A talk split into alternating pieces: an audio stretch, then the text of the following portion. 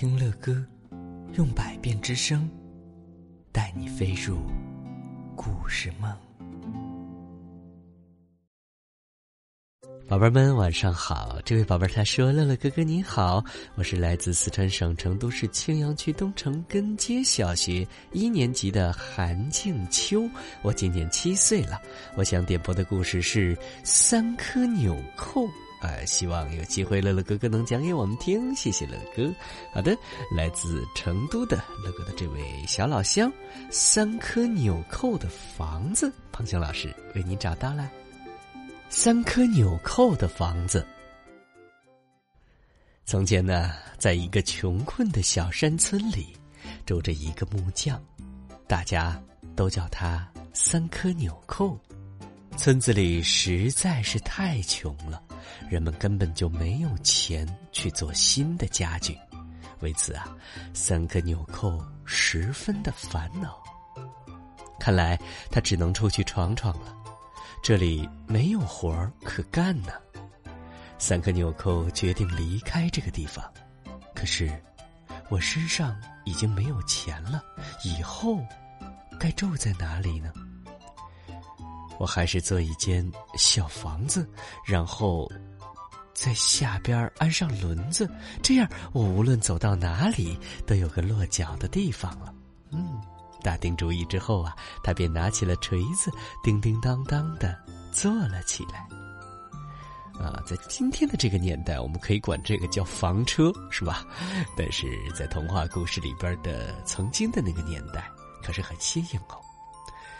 房子太大了，对我来说没有意义。能够住下我一个人，外加一把锤子和一个刨子就成。等一切都做好了以后啊，他才想起来还有把锯子没地方放，于是他就在墙壁上钉了个钉子，把锯子挂在了钉子上。除此以外，他又在房子上写下了自己的名字：三颗纽扣。快看呐，快看呐！人们笑着说：“三颗纽扣给自己做了一间用马拉的房子。”对于大家的嘲笑，三颗纽扣一点儿也不在意。他摘下帽子，同乡亲们告别后，就动身了。嗯，我觉得三颗纽扣很有才，小朋友们，你们觉得呢？到了傍晚，三颗纽扣看到了一片青翠的大草地。嗯，今晚就住在这儿吧，这里的景色也挺好。他对自己说。夜晚呢，天空下起了雨，一道闪电迅速的划破了天空，随之而来的响声啊，把木匠给吵醒了。这个时候，屋外传来了敲门声。三颗纽扣，请你快开门！三颗纽扣，谁呀？让我进屋去说吧。外边的雨实在是太大了。行，能进来就进来吧。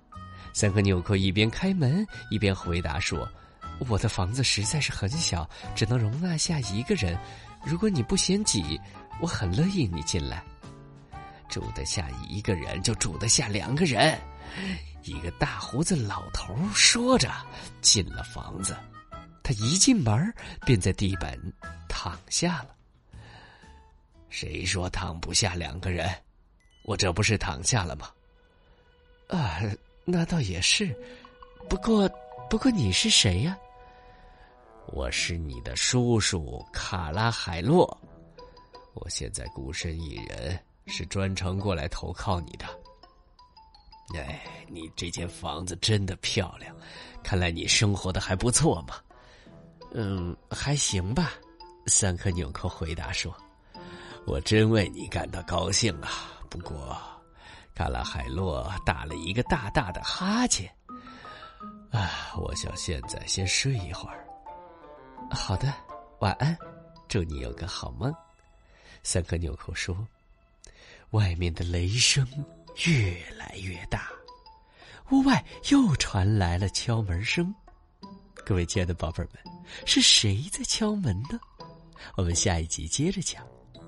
如果你也想向乐哥点播你喜欢的故事，可以添加乐哥的微信幺八零四八五三八八五七。